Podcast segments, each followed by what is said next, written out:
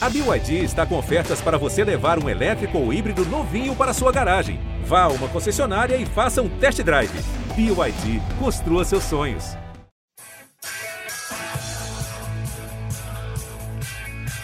Rolou para Cafu, para Raí, pro gol. E que gol! Partiu o Rogério, pé direito na bola, passou pela barreira.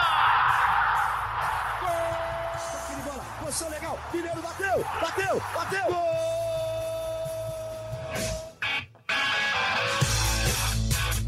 Bom dia para quem é de bom dia, boa tarde para quem é de boa tarde, boa noite para quem é de boa noite. Se você está nos escutando de madrugada, boa sorte.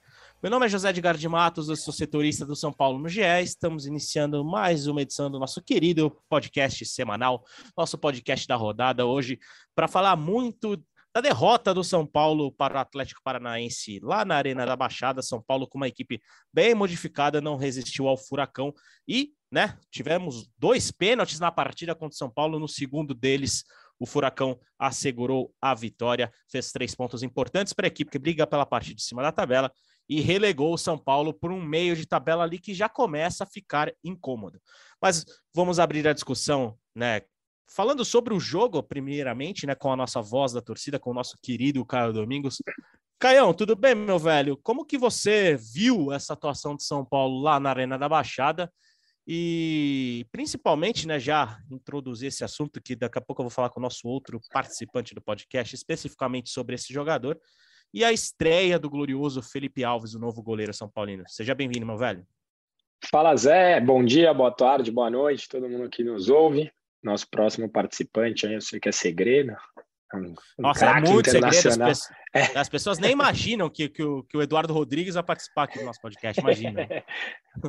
Bom, é, eu, eu, eu, sempre termino o jogo, né, e vou imediatamente fazer o vídeo lá do Voz da Torcida. E essa vez eu fiz com um pouco mais de raiva, né, no, no coração, tal. Aí quando as coisas vão esfriando, parte aí para edição, começa, putz, será que eu exagerei um pouco nas críticas? Né? Você começa a se questionar porque eu faço com o coração, não faço com a razão. E aí eu fui ver a entrevista do Rogério e fiquei muito feliz de ver que o Rogério enxergou a partida da mesma forma que eu. Para mim, a gente tem que ponderar algumas coisas. É, é, um time muito metido, são alguns jogadores que nunca tinham sido titular. É, o Rodriguinho, a segunda partida como profissional, a terceira, se não me engano, o Galopo acabou de chegar, Felipe Alves acabou de chegar. Tudo isso tem que ser levado em conta. Então, eu não acho que coletivamente foi um, um jogo ruim do São Paulo. Eu não acho. O Edu até tuitou e eu concordo com ele. Ó, o objetivo está sendo conquistado. Estamos empatando lá na Arena da Baixada. É verdade. Mas individualmente foi um dos piores jogos que eu vi do São Paulo no ano. O São Paulo errou demais, errou demais. E erros que não dá para colocar na conta do, do desentrosamento ou de uma equipe mexida. O Rafinha, que é um cara mais experiente do nosso elenco, que foi um cara que chegou para dar uma segurança, ele errou umas duas, três saídas de bola ali no primeiro tempo, que o Atlético poderia ter feito 2 a 0 por. É, é, é, de, eu não vou usar a palavra displicência, porque eu não acho que foi displicência, eu acho que foram erros grosseiros mesmo. O Felipe Alves, que na minha opinião fez uma boa estreia, o saldo da estreia é positivo, cometeu um erro num pênalti que não se pode cometer. A gente poderia ter pagado muito caro. O pênalti Ainda do mais Moreira, no primeiro gente... jogo, né, cara? Exatamente, exatamente. O pênalti do Moreira, que também fez um bom jogo, também não pode ser cometido. Eu acho que foi pênalti. Eu acho que foi pênalti. Acho que a gente. Eu costumo reclamar de arbitragem aqui, eu, eu, eu choro quando erra contra o São Paulo, então tenho que ser justo e dizer, na minha opinião, foi pênalti. Ele cometeu uma falta infantil na entrada da área que não pode cometer. E para mim, a gota d'água do, do meu nervosismo foram os dois escanteios do Nestor a postura do Nestor nesses dois escanteios não dá para admitir um jogador profissional do São Paulo com o time perdendo fora de casa, sabe? É, foi assim, de uma. Sei lá, eu não sei usar o termo, sabe? De uma. Não vou usar displicência de novo, sei lá, foi de uma nhaca, de uma. Não, não pode, não pode. Então, assim, eu acho que o São Paulo, mesmo com um time muito mexido, mesmo com todas essas questões de desentrosamento, etc., São Paulo deveria ter apresentado algo melhor. E aí os portadores do apocalipse já começam, ah, porque o Rogério, porque o Rogério. E aí vou eu aqui com meu pano, minha vassoura, de novo defender o treinador. não tem o que fazer, não tem. O São Paulo tem um jogo importante durante a semana. O ah, deveria ter colocado o Wellington no segundo tempo e jogado o Moreira. Cara, o Wellington tá sem o Reinaldo, só o Wellington tem jogado. Então eu concordo com tudo que o Rogério foi, com tudo que o Rogério fez. Ah, mas o Atlético também tem dois jogos e foi com o time completo. Quantos desfalques tem por machucado o Atlético? Um. Um, o Terence estava suspenso, só o Pablo está fora. Então são situações totalmente diferentes. Eu acho que o Rogério fez o que tinha que fazer e individualmente os jogadores foram muito mal e o São Paulo mereceu ser derrotado e estou preocupado com essa atuação individual. É, preocupante mesmo, porque o São Paulo né, não, não teve grande poder de reação. O poder de reação era uma coisa que a gente sempre né, vem exaltando desse grupo.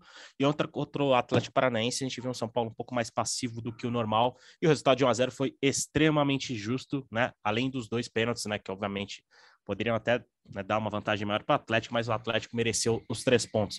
Já quebrei o mistério, né? Obviamente, nosso camisa 10 aqui está presente conosco, né? Nosso querido Eduardo Rodrigues. Hoje, vocês não estão vendo, mas o Edu está numa paisagem Tô, tá até achando que eh, pintou o próximo galã da, da, da, próxima fase de Pantanal, assim, né? Tá com, com Matagal no fundo ali.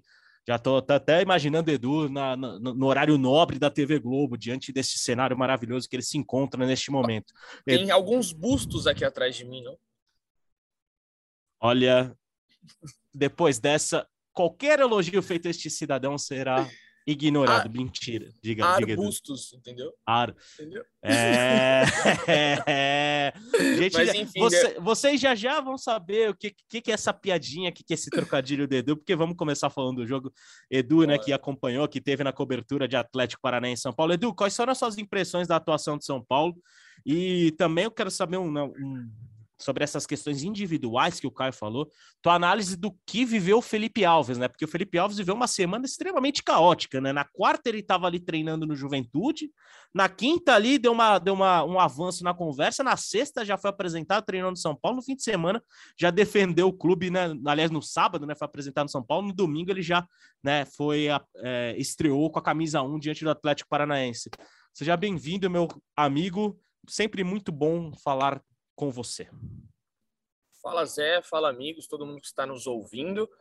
Pois é, né? Foi um, um, jogo. Eu gostei da sua introdução inicial lá, que você falou que o São Paulo não suportou o furacão. Foi bonito isso, realmente não suportou o furacão vindo lá do, do Paraná. É, e aí eu acho que o Caio resumiu muito bem é, individualmente aí, ele falou, foi, foi muito preciso nas análises. E o Felipe Alves, eu não diria que foi caótica a semana dele, né? Acho que foi uma, uma, semana dos sonhos. Pô, o cara saiu do Juventude com todo respeito ao Juventude, né? Mas o, o Juventude, é, no cenário nacional, não é um time é, que tem os mes as mesmas conquistas que o São Paulo tem. É um time grande do Rio Grande do Sul, né? Junto ali com o Inter e Grêmio, mas não chega no, no na expressividade que tem o São Paulo. E ele sai da reserva do Juventude para titular de um dos maiores clubes do Brasil, quiçá da América Latina e aí, do mundo, imagina, do mundo, do mundo, está do mundo, com os títulos que tem, três mundiais, três Libertadores, com uma pressão de ter um, um goleiro à altura de Rogério Ceni no gol, algo que São Paulo nunca quis, né, nunca conseguiu, né? Então, assim, é, eu acho que mais do que caótico foi uma semana dos sonhos para Felipe Alves, que talvez te, esteja realizando aí um sonho e, e no maior clube da sua carreira eu achei que ele foi assim, vacilou ali no. no... é que se ele, se ele faz, se, se sai aquele gol do pênalti que ele fez, já cairia matando, a galera já cairia matando em cima dele, porque realmente é, foi algo meio bizarro, né? O cara sabe jogar com os pés, tem toda essa fama. Na coletiva dele, achei algo interessante, que ele, ele falou sobre aquele drible que ele deu, aquele chapéu que ele deu no, quando ele estava no, no Audax, em cima ali do no jogo contra o Ituano, e ele falou, né? É, são coisas que a gente faz na vida sem pensar. E, mas a gente amadurece. E aí eu até ia perguntar, né? É, ia ter uma nova pergunta, uma nova rodada de perguntas que a assessoria ia liberar, só que não deu tempo que o time ia viajar. Mas eu ia realmente perguntar para ele se esse amadurecimento ia fazer com que cenas iguais àquela é, seriam menores no São Paulo. Mas no primeiro jogo, no primeiro lance, o cara já mostrou que não, que vai sair jogando com o pé para delírio de Leandro Canônico, que aqui não está, porque ele odeia essa saída de bola com o goleiro, ele não suporta. Todas as vezes aqui no podcast, quando ele participou, ele falava: para quê? Dá um chutão para frente, para de graça. Então, a lá Fernando Diniz, é, o São Paulo jogando aí, né?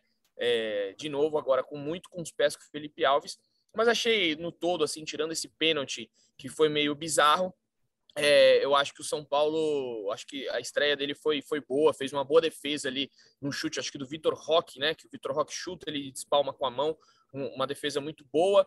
É, teve uns ali que ele jogou como líbero, né? Lembrou Manuel Neuer saindo do gol. É, então, acho que no todo foi, foi bom, não deu para ser muito testado.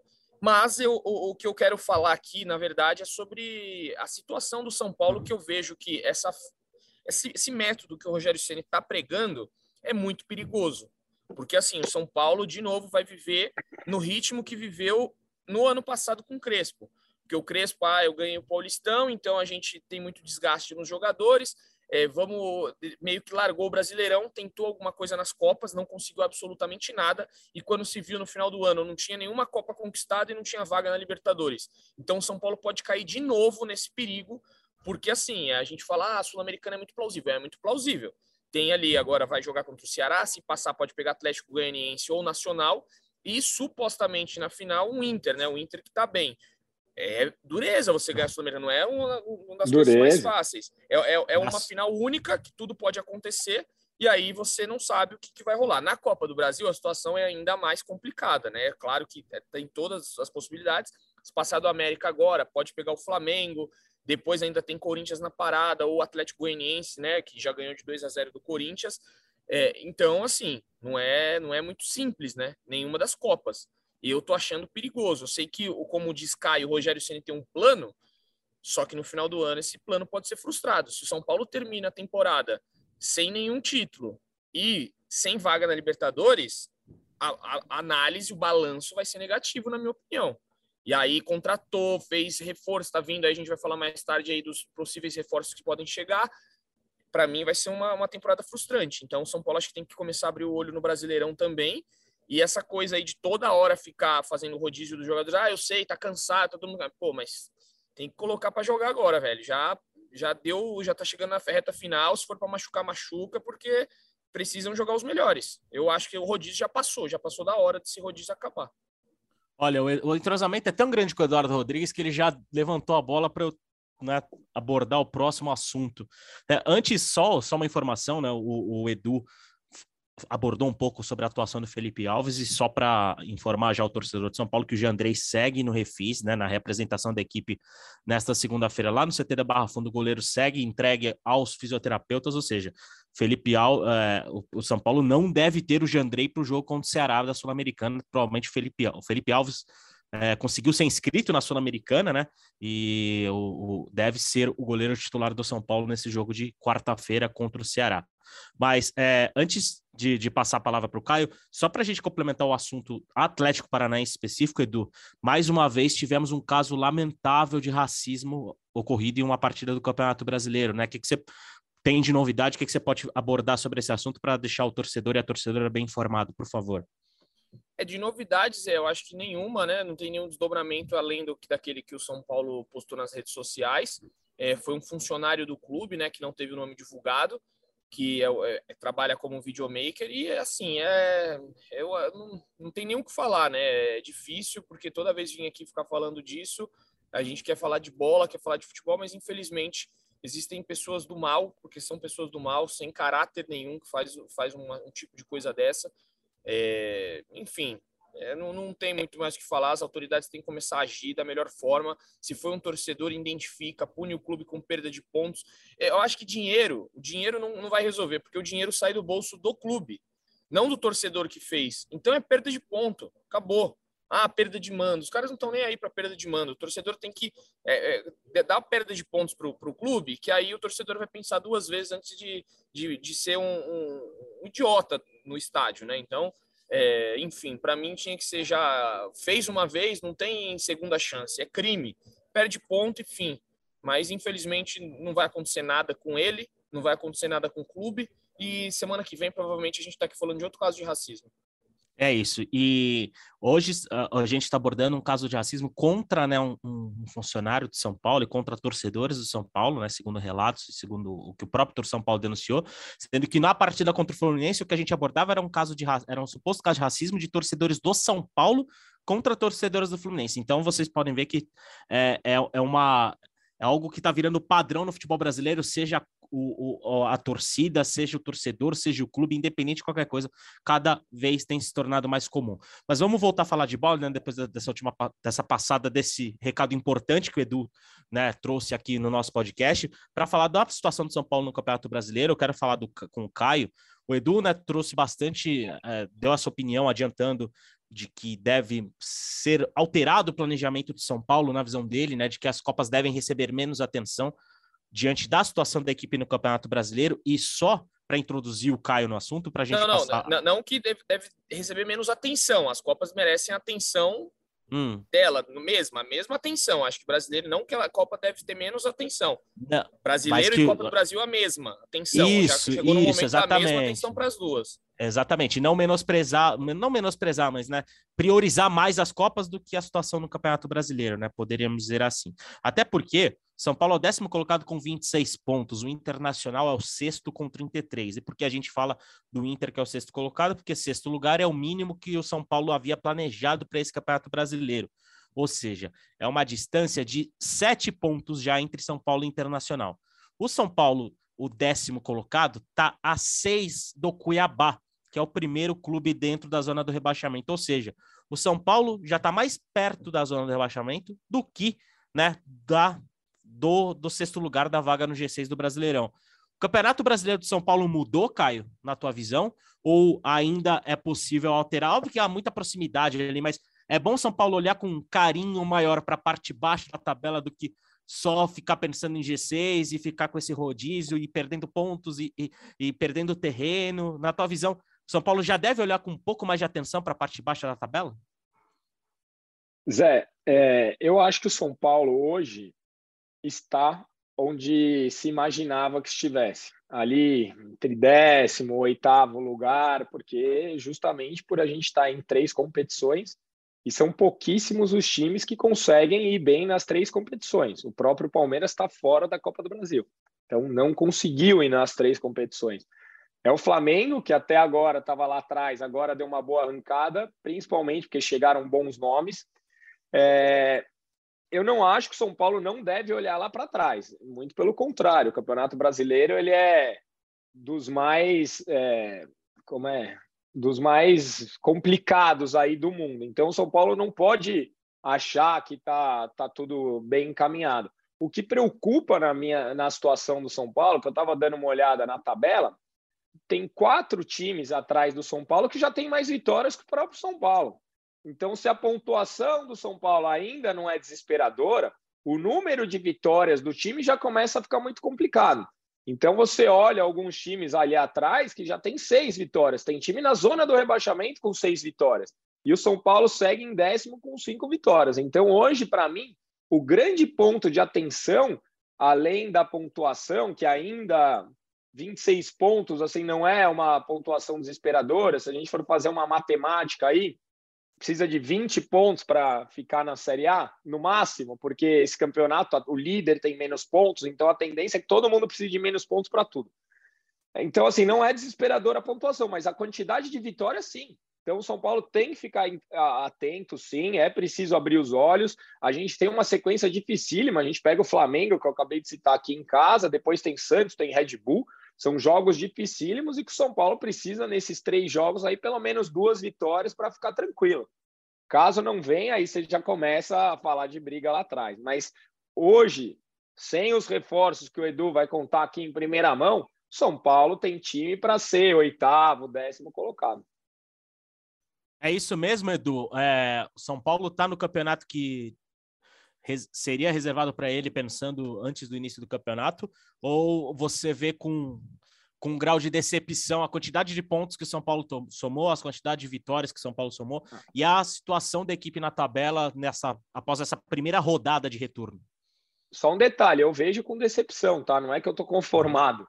É Sim. que pensando racionalmente, São Paulo está onde deveria, mas São Paulo deixou pontos pelo caminho que eu fiquei louco. Esse, por exemplo, de ontem, é, poderia ter saído com um ponto de lá. Perfeito. É totalmente, de, totalmente decepcionante, é, na minha opinião, não tem, não tem outra palavra para descrever o Brasileirão do São Paulo como decepcionante. É, tudo bem, o, o Rogério estava falando desde sempre, né? Ah, nós vamos É, nós queremos a sexta colocação, até a sexta colocação, a prioridade do ano, a prioridade do ano, e claro que chegou no momento da, da temporada ali que as Copas começaram a ganhar relevância. O São Paulo começou, opa, peraí, que dá para ganhar, dá para ter alguma coisa, e largou um pouco o pé do Brasileirão. Mas mesmo assim, eu acho um, um excesso de empates é, é, absurdo. E só um dado aqui que eu estava dando uma olhada, que eu estou vendo aqui, é no ano passado, que teve aquela campanha desastrosa no Campeonato Brasileiro, é, o São Paulo, na vigésima rodada, estava com 23 pontos, três pontos a menos apenas do que nessa temporada. Ou seja, ano passado foi muito decepcionante e esse ano não fica distante, tá? Uma vitória só do que foi com o Crespo, que a galera sentou ali o, a crítica né, em cima do Crespo, porque o time não andava. Então, novamente, São Paulo mal. É, enfim, vamos, vamos ver o que vai, vai reservar esse Brasileirão, que, como eu disse aqui na, na, minha, na minha entrada anterior aqui, se não ficar com uma vaga na Libertadores, vai ser realmente decepcionante.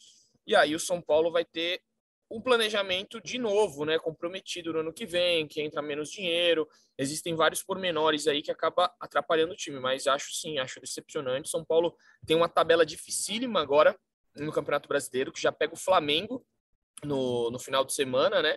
E depois já tem outros jogos aí que, que vão, vão embaçar a vida do São Paulo. Não está muito simples a situação, não.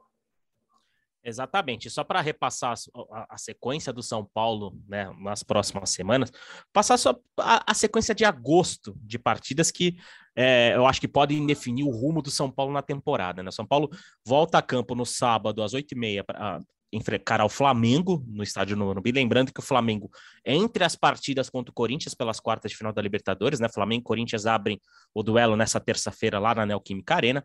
Depois de encarar o Flamengo, é, é, aliás, antes, obviamente, antes de encarar o Flamengo, tem o jogo contra o Ceará, né? Na quarta-feira que a gente já vai falar.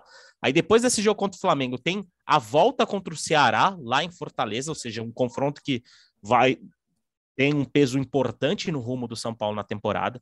Depois de encarar o Ceará fora de casa, o São Paulo volta a dar atenção ao brasileiro e pega o Bragantino dentro de casa, e o Bragantino tem sido uma, um, um, time bem chato de se enfrentar no Morumbi, né? O São Paulo, inclusive, perdeu né, no brasileiro passado, né? Tem, tem tido muita dificuldade, tem tido embates bem complicados contra a equipe de Bragança Paulista. Aí, depois do jogo contra o Bragantino, o São Paulo concentra as atenções na Copa do Brasil e define o futuro contra o América Mineiro, lá em Belo Horizonte. Depois, desce para a Baixada Santista e faz o clássico contra o Santos, né? No dia 21 de agosto. Depois recebe o Fortaleza dentro de casa. É, esse é o calendário de agosto do São Paulo, um calendário que pode definir muito do que vem pela frente na temporada. E o São Paulo espera, né, ter nas próximas semanas ou nos próximos dias é, a chegada de pelo menos um reforço, que seria um reforço bem importante para essa disputa de campeonato brasileiro e quem sabe né, de uma sul-americana no futuro. O Naruel Bustos, atacante que pertence ao grupo City, né? Que pertence ao Manchester City, jogou emprestado no Girona na última temporada. Edu, tá Como bem é perto, é né? Aí? Como é que é o nome? Naruel Bustos? Girona? Viu, Caio? Nossa, ele meteu um Hirona. habla, habla muito. Nossa, pra mim era Girona. Eu já tava Hirona. Caramba, não conhecia esse time, não. olha os caras, olha os caras. Imagina. Demais. Mas é isso, Zé. Já tá muito próximo, né? Ruel Bustos, muito próximo de ser um novo jogador de São Paulo, uma reviravolta aí, né? O São Paulo que o Júlio Casares na apresentação do, do Marcos Guilherme já tinha falado. Do Marcos Guilherme? Foi do Marcos Guilherme ou foi do. De quem que foi? Acho que foi do Marcos Guilherme, né? Que ele tinha foi do falado. Marcos Guilherme, sim. Não, do Galopo, que ele tinha falado que é, seria uma. O São Paulo já tinha contratado nove jogadores para essa temporada, é, que as coisas é, já tinham que estar tá meio. O mercado já estava meio fechado para o São Paulo, já deu a entender ali que não vinha mais ninguém, absolutamente ninguém. E de repente acontece essa reviravolta aí do, do São Paulo tá com Bustos engatilhado e o Naruel Ferrarese. É, são a open bar de Naruel no São Paulo. Então, é, tem essa reviravolta. E o São Paulo, num acordo, né? Uma, é, não tem. Muita gente vai perguntar: ah, essa parceria aí, o São Paulo vai entregar a base para o Manchester City. É, não tem nada disso, a gente não sabe as contrapartidas ainda que o City vai querer. Mas, como o Caio Domingues me mandou mensagem ontem dizendo: não existe almoço de graça alguma coisa pode estar tá rolando aí, a gente não sabe o que. Vamos atrás, porque ninguém dá ninguém de graça, assim, falou, oh, fica com o meu jogador aí. inicialmente, o São Paulo quer um empréstimo de um ano e meio até o final do ano que vem, porque pode atrapalhar aí o cara sair no meio da temporada, no, no meio do ano que vem, o São Paulo vai supor que está bem na Libertadores ou em alguma competição, e o São Paulo está tentando até o final do ano que vem.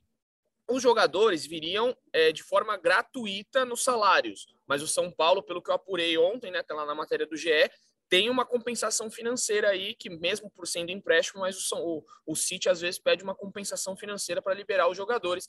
Os valores não são revelados, mas é muito próximo, né, a possibilidade do Bustos vestir a camisa do São Paulo. Faltam alguns detalhes aí, a gente também é, soltou uma matéria, né, eu, você e o Léo aí, a gente estava apurando isso pela manhã, a gente trouxe a matéria, tá lá no GE, que alguns detalhes que ainda faltam, né, tem alguns acordos que precisam ser feitos. Muita gente queria eles para o final de semana para inscrever na Sul-Americana, mas não tem mais, você torcedor que está nos ouvindo, não tem como ele ser inscrito nessa fase da Sul-Americana. Se o São Paulo passar para a semifinal, abre uma nova leva para três inscrições. Aí o São Paulo pode é, inscrever mais jogadores é, nessa, nessa fase da competição. No caso, trocas, entrar... né? No caso, teria que tirar três e botar três, não seria? Isso. No caso do Galopo, agora, como eu ia falar, ele vai entrar no lugar do Sara. O Marcos Guilherme provavelmente vai entrar no lugar aí de algum lesionado, sei lá, o Luan pode entrar no lugar do Arboleda, que não vão jogar mais nessa temporada. Então tem algumas vagas aí dos lesionados que o São Paulo vai. O Caio, por exemplo, também estava na Sul-Americana, pode sair. Então, jogadores que são, estão lesionados, provavelmente eles que vão sair dessa lista, além do Gabriel Sara, e aí vão ter as trocas agora. E aí vamos ficar na expectativa, né, do Naruel Ferrarese, que também o São Paulo tenta o mesmo, ele também pertence ao grupo City, e o São Paulo tem é, como trunfo a, a, proximidade de Júlio Casares, o presidente, com Ferran Soriano, que é o CEO do Manchester City. Os dois são bem amigos, são bem próximos, então o São Paulo conta aí com essa, é, com essa proximidade de, dos dois, da dupla, para fechar os, os negócios. Mas a gente vai trazendo aí é, as informações, qualquer atualização não está fechada ainda, torcedor, pelo menos até 4h34 da tarde desta segunda-feira, ainda a gente não tem a confirmação de que está assinado. Então, São Paulo ainda prega um pouco de cautela aí, porque é, são alguns detalhes. Mas assim, o Nahuel Augusto já começou a seguir o São Paulo nas redes sociais, já segue o presidente Júlio Casares, seguiu o Caleri, mais ou menos a mesma coisa que o Galopo fez aí, né? A torcida é, descobriu a contratação do Galopo meio assim, começou a seguir, o Júlio seguiu ele de volta, mas muito próximo. Acho que achei um movimento interessante do São Paulo e surpreendente. Mas claro que a gente vai precisar depois descobrir o que, que tem por trás dessa parceria Grupo City São Paulo, porque começa a, a ser algo interessante, né? É diferente essa, essa ligação aí do City. O, o Leozinho até me mandou uma, uma, uma matéria esses dias do Bolívar, né? Do, da Bolívia, que tem a parceria o City ajuda muito o Bolívar, pode ser essa parceria igual com o São Paulo. É, o City tem a, a, parceria com o Bolívar, né, como você falou, e também tem o, o Montevideo City Torque, que é uma equipe que o Manchester City comprou, que o Grupo City comprou quando estava na terceira divisão uruguaia, e o Montevideo City Torque já está na, na, elite do futebol uruguai, inclusive jogou Sul-Americana, né, estreou em competições sul-americanas. Então, é, a gente ouve, ouve falar que o City também, o Grupo City está perto de fechar contrato com o Bahia, né, para ser para administrar a SAF do Bahia e vamos ver o que reserva ao São Paulo é, na Royal Bustos, como o Edu bem disse, está bem perto de ser reforço de São Paulo, questões burocráticas ainda separam e, e ficaremos ligadinhos e, obviamente, qualquer novidade você pode acessar na, na página do São Paulo, no ge.globo. Caião, é, a chegada de, de dois reforços, é, que, que, são, são jogadores vistos como necessários, porque a gente está abordando, por exemplo, o Noel Busco, que é um atacante. E a gente já viu o Rogério mais de uma vez falando que quer um zagueiro. É, na tua visão, é, o São Paulo se movimenta bem na, nessa época de mercado, tem se movimentado bem, os reforços têm te agradado para essa janela de mediano? Cara, eu, você sabe que eu sou um crítico ferrenho, né, da, do departamento de futebol de São Paulo, mas se fechar com o Ferrarese, eu acho que o São Paulo fez uma movimentação boa. É, o Rogério pede zagueiro, pede zagueiro, mas a gente viu o ataque do São Paulo ontem contra o Atlético Paranaense, né? Então, assim, precisa de um. quando Se ele quer manter o revezamento, quer preservar o Caleri, a gente precisa de um jogador ali para frente. O Bustos joga tanto de nove quanto um pouco mais pela beirada, então também pode jogar com o Caleri. Acho que é um movimento interessante e o Ferrares é fundamental, né, cara? A gente tá com um monte de garoto, Miranda jogando jogo após jogo, a gente não sabe o quanto tempo ele aguenta, então o São Paulo me parece acertar nesses dois nomes. É, dos, dos, últimos que vieram, acho que a posição menos carente é a do Galopo, mas hoje já começou a pipocar, né? Que tem time da Espanha de olho no Nestor tal. Talvez tenha sido uma contratação preventiva. Então, na minha visão, acho que São Paulo está numa movimentação boa, um pouco tardia, sim, né? Não vai poder jogar a Copa do Brasil, não vai poder jogar essa fase da Sul-Americana, mas antes tarde do que nunca. É isso, né? São Paulo essa gestão, apesar dos problemas financeiros, tem se notabilizado como uma gestão que tem investido bastante em contratações, né? Já são mais de 20 jogadores que chegaram nesses 18, nesses praticamente 18 meses, né, da gestão Júlio Casares no São Paulo. Qualquer novidade, como já disse, de bustos de novos possíveis reforços, traremos na página do GE. Globo. Vamos né, mudar a chave porque tem uma semana importante pela frente, já que na quarta-feira o São Paulo recebe o Ceará no Morumbi pela abertura da fase de quartas de final da Copa Sul-Americana. Morumbi deve receber um grande público e o São Paulo deve continuar com alguns desfalques né, é, importantes, né, Edu? O Jandrei hoje, por exemplo, como a gente já trouxe, não treinou. São Paulo, como que chega esse São Paulo para um duelo tão decisivo quanto esse contra o Ceará? Apesar da, da, da derrota, você vê um time que consegue facilmente virar a chavinha para pra, as Copas e, e que chega fortalecido para esse duelo contra o Ceará. Eu, sinceramente, não vejo o São Paulo tão favorito nesse duelo contra o Ceará. Eu acho um duelo bem equilibrado. E você, Edu? Eu acho, acho que chega bem. O São Paulo já demonstrou aí que a, a viradinha de chave ela acontece de forma rápida. Eles não estão é, não, não, se prendem muito às derrotas, né? Ficou claro isso daí quando perdeu ali para o Palmeiras de 4 a 0 na final. São Paulo conseguiu já virar bem a chave, começou bem o Brasileirão, fazendo um 4 a 0 no Atlético Paranaense. Então, acho que sim, acho que é, chega muito bem. Acho que o São Paulo chega aí na sua, é, podemos dizer, melhor forma, porque o time já sabe como joga, é, tem o seu trio de, de zaga completo, o Galopo chegando agora mostrando que pode jogar bem, Luciano em alta fazendo muitos gols, com Caleri ali na frente. Então, acho que sim, o São Paulo é, chega no melhor momento, eu acho. É, com, com, digo fisicamente, né? Os seus jogadores estão preparados. Eu acho que a ausência mais sentida aí nesse momento vai ser o Patrick, né? Porque o Patrick vinha sendo um jogador é, com constância, com regularidade. Mas eu acho que chega bem, sim. Tem muitas chances de, de vencer a partida. Eu acho que o, o São Paulo, inclusive, tem que, tem que ir para cima, tem que tentar a vitória com o estádio lotado. É, contra o América Mineiro na Copa do Brasil, né? Foi um, foi um jogo um pouco mais morno. Eu acho que o São Paulo não, não tem que é, tem que ter um pouquinho mais ali. Eu, eu não sei se o Caio vai concordar comigo, mas acho que no jogo contra o América Mineiro faltou um pouquinho é, de, de um pouco mais de sangue no time. Não sei se foi o América que fechou muito bem ali o, o São Paulo, mas eu achei que faltou um pouquinho mais dos jogadores com o estádio lotado. É, e eu acho que contra o Ceará tem que ser uma postura diferente daquela que foi na outra Copa, né? Na Copa, no caso, na Copa do Brasil. Acho que tem que entrar com mais sangue, com mais vibração, para tentar fazer um placar elástico. Sair com os 2 a 0 do Morumbi seria excelente para o São Paulo. Claro que é, é, complicado, é um time bom do Ceará, né? É, assisti agora Ceará e Palmeiras, né? No, assisti mais o segundo tempo ali e eu achei que o Ceará tem tem, tem bons jogadores, né? Tem o Mendonça ali que pode pegar um, a lateral esquerda, tem o Vina.